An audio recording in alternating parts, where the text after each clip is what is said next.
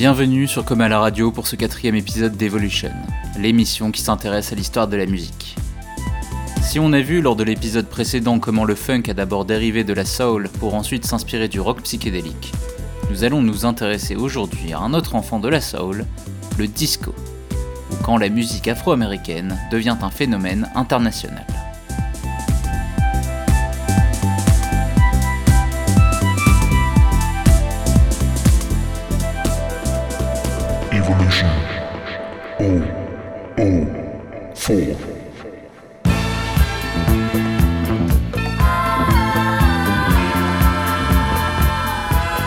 Comme nous l'avions vu à la fin de l'épisode sur la soul, un son particulièrement sophistiqué et aux arrangements luxuriants était apparu à Philadelphie au début des années 70. La Philly Soul.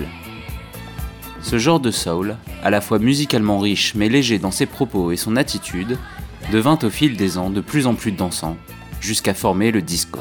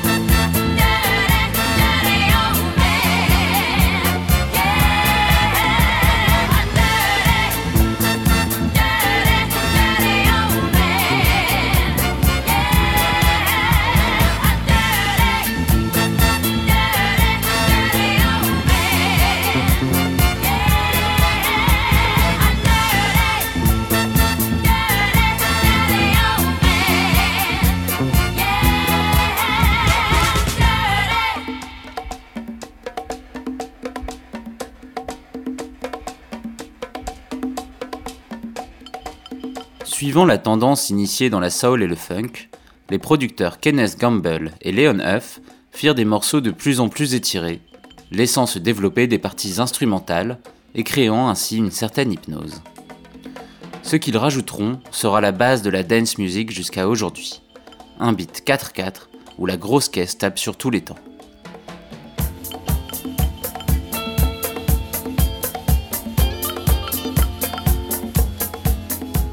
Avec des morceaux excédant facilement les 6-7 minutes, ce nouveau style de soul était destiné à être joué en discothèque.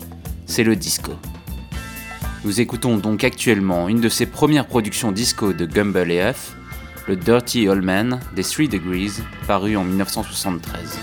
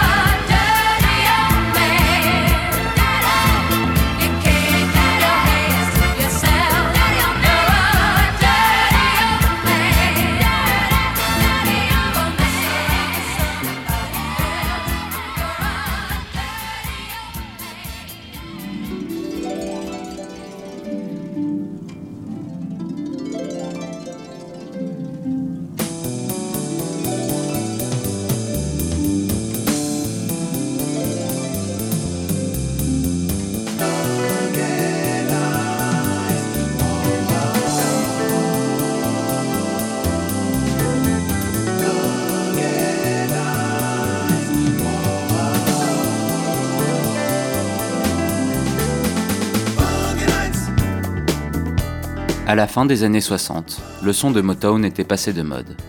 C'est le funk qui s'est imposé comme la musique de danse de prédilection chez les Afro-Américains. Cependant, le funk avait peut-être un côté trop sérieux, trop brut, trop black pour le public américain en général. La force du disco est d'avoir réussi à faire la synthèse entre la légèreté de la soul populaire et le groove du funk. Alors que les États-Unis s'étaient désengagés de la guerre du Vietnam, mais étaient frappés par une grande récession, la jeunesse américaine, noire, blanche ou latino, s'amusait à danser le disco. Il n'était plus question de balades sentimentales, d'introspection et encore moins de politique. Le disco devait vous faire oublier vos problèmes le temps d'une soirée.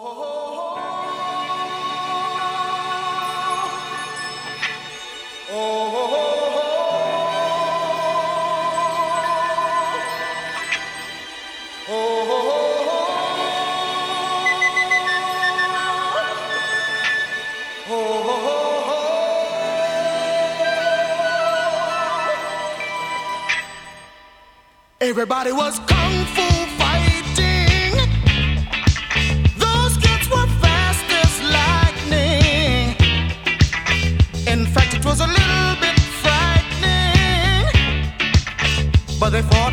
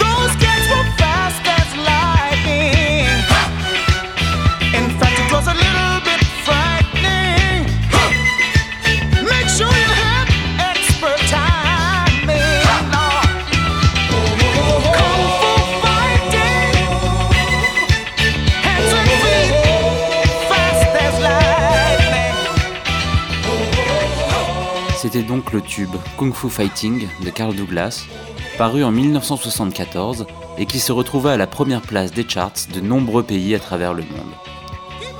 Ce morceau, chanté par un Jamaïcain et produit par un Britannique d'origine indienne, symbolise à lui seul l'internationalisation rapide du disco. Alors que la soul et le funk étaient plutôt restés cantonnés aux pays anglophones, le succès international du disco fut fulgurant. C'est dans l'Europe continentale qu'il rencontra le plus de succès, en France, en Allemagne ou bien encore en Italie. Étant donné que c'était une musique de producteurs et non d'artistes, il suffisait de mettre des paroles en anglais et embaucher des chanteurs de couleur pour faire semblant que c'était américain. C'est le cas par exemple des groupes allemands Bonnet M ou Silver Convention, dont nous écoutons le tube Fly Robin Fly paru en 1975.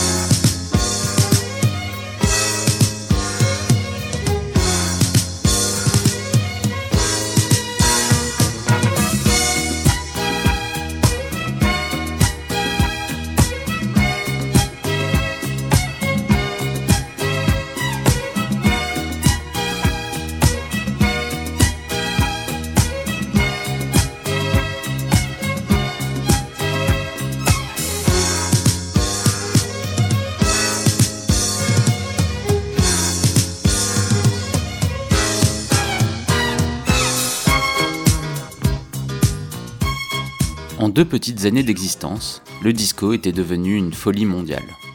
Les Afro-Américains avaient créé ce son, mais ils le partageaient maintenant avec le monde entier. Presque chaque groupe populaire devait sortir un morceau aux influences disco pour marcher dans les charts. Et certains, comme Air Wind Fire ou les Bee Gees, adoptèrent complètement cette nouvelle mode. Aidé par la sortie du film Saturday Night Fever qui lui donnait une image plus blanche et hétérosexuelle, le disco devint même presque l'unique forme de pop musique de 1976 à 1979.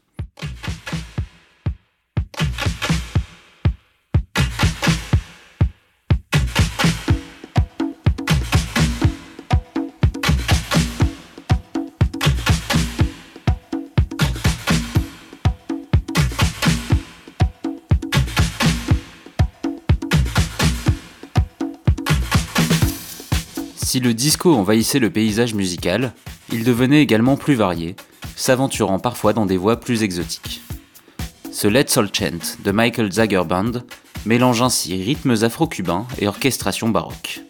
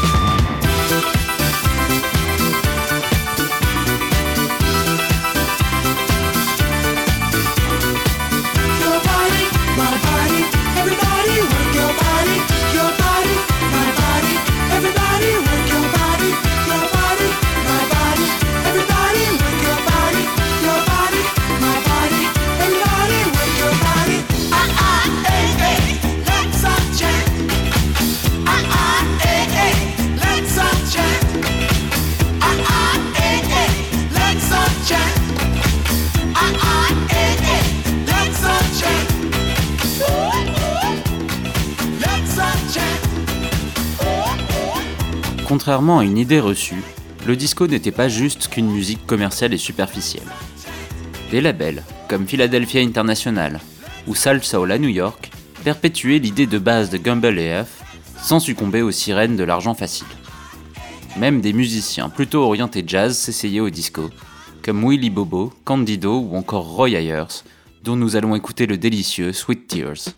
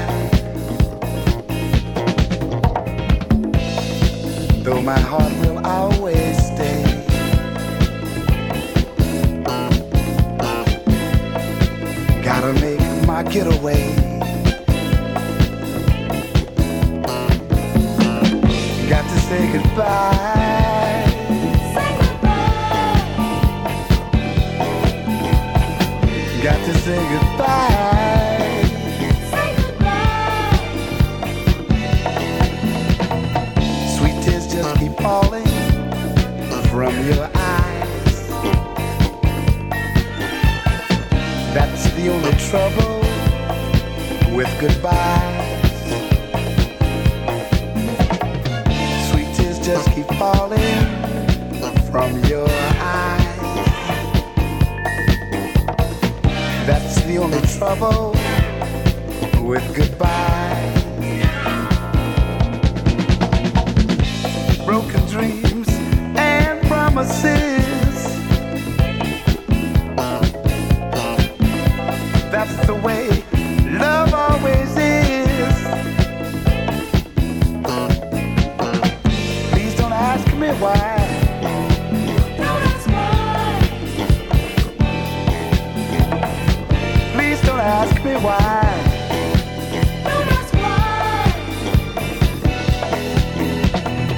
Baby, though I'm leaving, don't you cry. One that's grieving,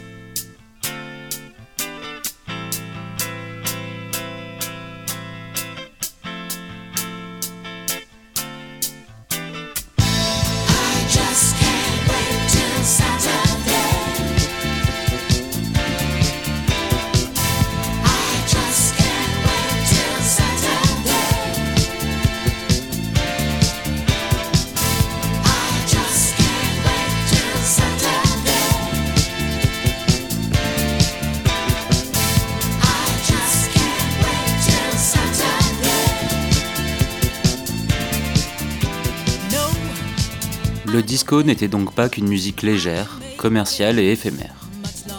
Vers la fin des années 70, un duo de producteurs new-yorkais fit la synthèse entre un disco commercial et qualitatif. Bernard Edwards et Nile Rodgers, connus pour leurs projets chic et leur collaboration avec Diana Ross et Sister Sledge, développaient un disco plus proche de l'esprit originel de Philadelphie. Arrangements léchés, groove funky et insidieux, paroles légères mais pas stupides.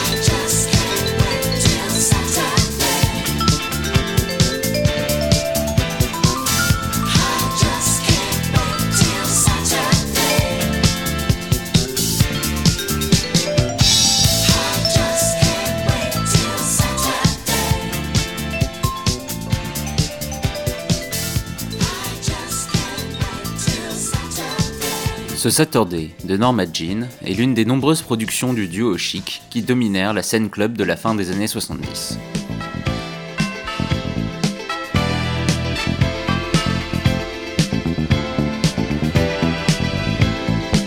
Le succès de Chic était autant critique que commercial, mais il fut malheureusement stoppé prématurément par la fin de la vague disco en 1979.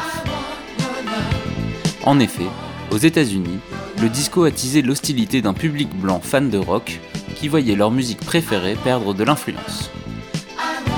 Pour attirer du public à un match de baseball à Chicago, un DJ d'une station de radio locale appela ses auditeurs à ramener leurs disques de disco pour les détruire au beau milieu du stade. Cet événement fut perçu comme terriblement raciste et homophobe par le monde du disco. En effet, pour ce public blanc conservateur, le disco était une musique d'homosexuels qui poussait à la féminisation de la société. De plus, le fait que nombre de chanteurs blancs étaient passés de la pop ou du rock au disco, comme Rod Stewart ou Barry Manilow, était la preuve pour eux que la culture blanche était mise en péril par cette musique décadente afro-américaine. La voix des anti-disco s'était faite entendre, et l'industrie du disque, soucieuse de ne pas se mettre à dos une grande partie de son auditoire traditionnel, délaissait le disco et ses excentricités.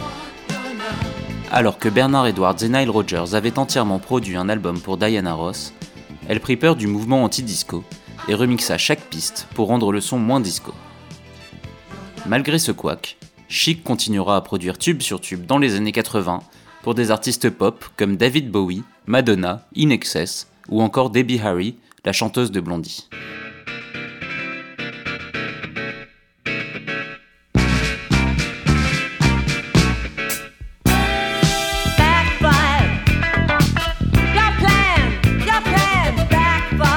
En 1980, la plupart des artistes pop avaient abandonné le disco, il sut néanmoins se renouveler. Servant de base musicale au premier MC hip-hop, le disco fut également influent sur des groupes qui en étaient stylistiquement très éloignés. L'exemple le plus marquant est celui de groupes punk ou new wave qui adoptèrent un style plus dansant, inspiré du disco, comme chez les Talking Heads, New Order ou Gang of Four. Ainsi, même s'il avait été rejeté par un certain public blanc conservateur, la musique disco était légitimée par l'avant-garde de l'époque. Ce Magnificent Dance des Clash était même devenu un classique du Paradise Garage de New York, le club disco le plus important des années 80.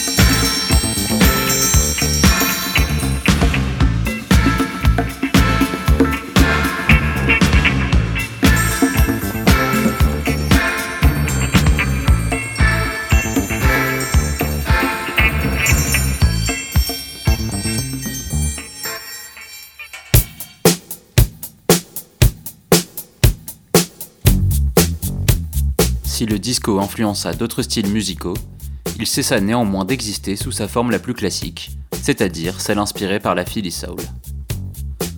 Cependant, les boîtes de nuit diffusaient un nouveau son, plus syncopé, plus funky, plus électronique, le boogie, parfois appelé post-disco.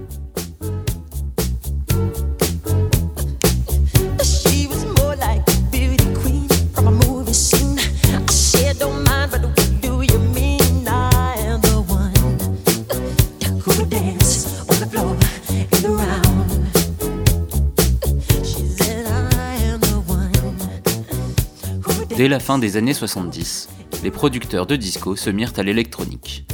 Non seulement parce qu'elle apportait de nouveaux sons, mais aussi parce que c'était une solution plus pratique et économique que l'embauche de musiciens. En se débarrassant également de l'image décadente du disco, ce nouveau son permit aux artistes afro-américains à encore atteindre le sommet des charts. Michael Jackson, Cool and the Gang ou Rick James obtinrent ainsi leur plus grand succès avec un son boogie. Pour se faire une meilleure idée de ce son, écoutons le Let's Groove des Earth, Wind and Fire, qui montre bien l'évolution plus électronique et funky quand on le compare à leur tube disco September et Boogie Wonderland.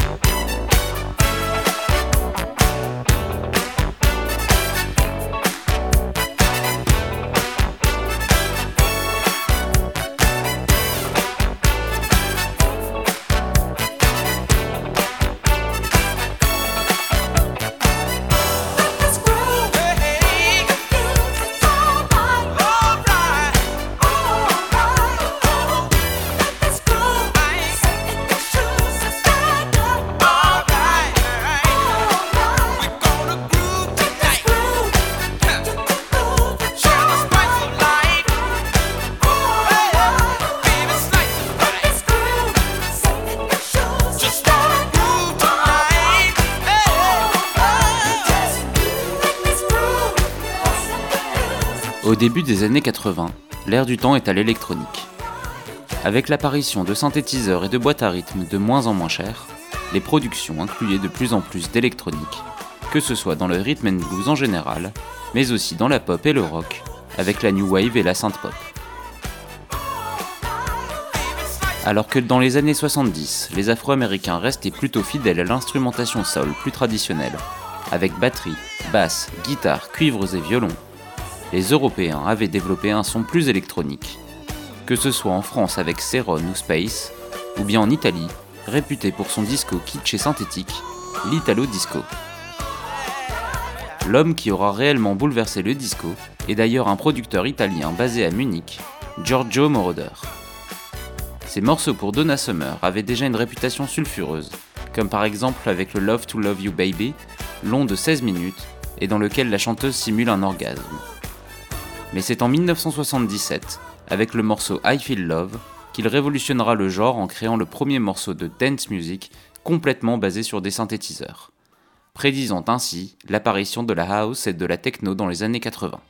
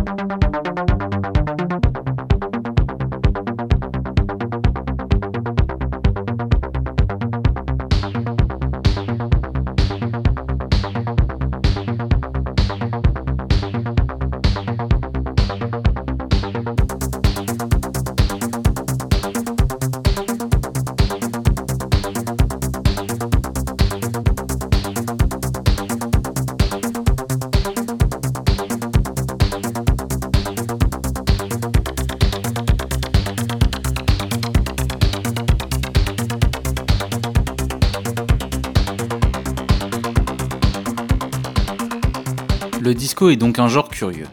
Commercial et superficiel, il aura pour autant marqué les esprits au point que les musiques de danse underground s'inspirent encore de ce courant. Et alors qu'il était le plus orchestral des styles de musique afro-américains, il finit par devenir une musique très marquée par l'électronique. Mais finalement, le disco ne doit peut-être pas être vu comme un son en particulier ou bien une formule commerciale. C'est une échappatoire à la morne vie quotidienne, un ami musical qui vous aide à oublier tous vos problèmes. En étant la première musique à véritablement promouvoir le plaisir et la jouissance de l'instant présent, il marquera l'esprit de la dance music à jamais.